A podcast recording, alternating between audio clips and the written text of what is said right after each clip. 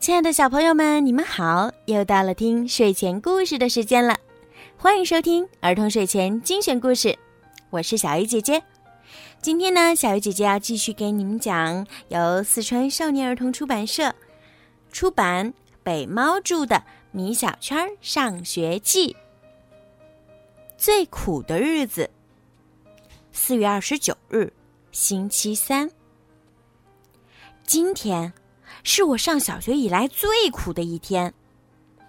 早上，魏老师在班里宣布，下午医院的医生会来给大家发药，请大家把水杯准备好。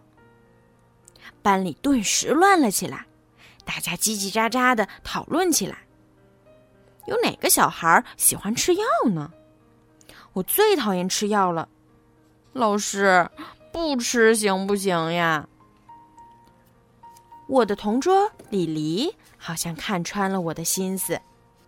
米小圈儿，你不会是害怕吃药吧？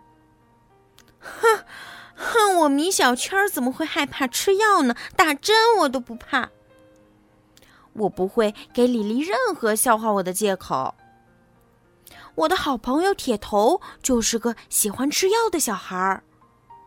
上幼儿园的时候。他是我们班上吃药吃的最快的，他吃药就像吃糖豆一样简单。记得那一次，老师还表扬了铁头。嗯，铁头同学，你一点都不怕苦，好勇敢呀！铁头得意地说：“嘿嘿，老师，这有什么呀？吃一盒药我都不怕。”老师听完，不再表扬铁头，并警告铁头：“药是不能多吃的。”吃多了会有生命危险。最害怕吃药的人其实不是我，而是铁头的同桌郝静。郝静一听下午要吃药，就趴在桌子上，担忧的哭了起来。李黎赶快劝说郝静：“郝静，别怕别怕，我给你一块水果糖，吃完药把糖吃了，就不会觉得苦了。”啊，水果糖！我伸手向李黎要水果糖，可是李黎就是不给我。李黎说：“米小圈，你不是不怕苦吗？要水果糖干嘛？这个，这个，除非你承认你害怕吃药，我才给你。少来！我米小圈会怕吃药？我吃药就像吃糖一样容易。”铁头突然说。嗯，米小圈，不对呀！我记得你在幼儿园时最怕。我赶紧捂住铁头的嘴。哎，铁头，你一定是记错了。很快就到了下午，三位漂亮的医生姐姐背着小药箱走进了教室。姜小牙看见漂亮的医生姐姐，高兴的不得了。和姜小牙不同。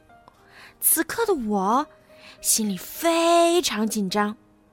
我赶快举手：“嗯，老师，我要去厕所。”不行，吃完药再去。老师，我家里着火了，我得赶快去救火。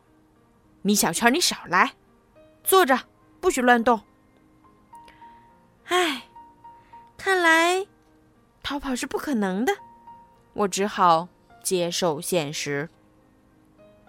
这时，一位漂亮的医生姐姐甜美的说：“小朋友们，大家别怕，大家吃的药上面都有糖衣，不会。”姜小牙赶快举手说：“医生姐姐，什么叫糖衣呀？”医生姐姐说：“糖衣就是我们给药片儿穿了一件糖做的衣服。”这样，大家吃药时就会觉得很甜啦。哦，原来是这个样子呀！谢谢医生姐姐。姜小牙这个家伙见到漂亮女生总是很兴奋的样子，真拿他没办法。大家开始吃药了，一位医生姐姐走到我面前说：“小同学，准备吃药啦。”我说：“医生姐姐。”让我的同桌先吃吧，我妈妈说过，女士优先。医生姐姐一听，嘻嘻的笑个不停。李黎对我做了个鬼脸，说：“哼，米小圈儿，你明明就是不敢吃。”“才不是呢，我吃药就像吃糖一样容易。”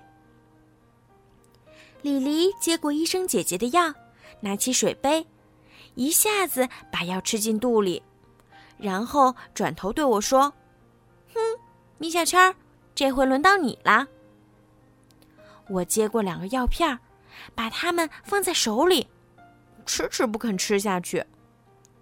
这时，我的好朋友铁头决定来救我，他要帮我吃药，但是医生姐姐阻止了他。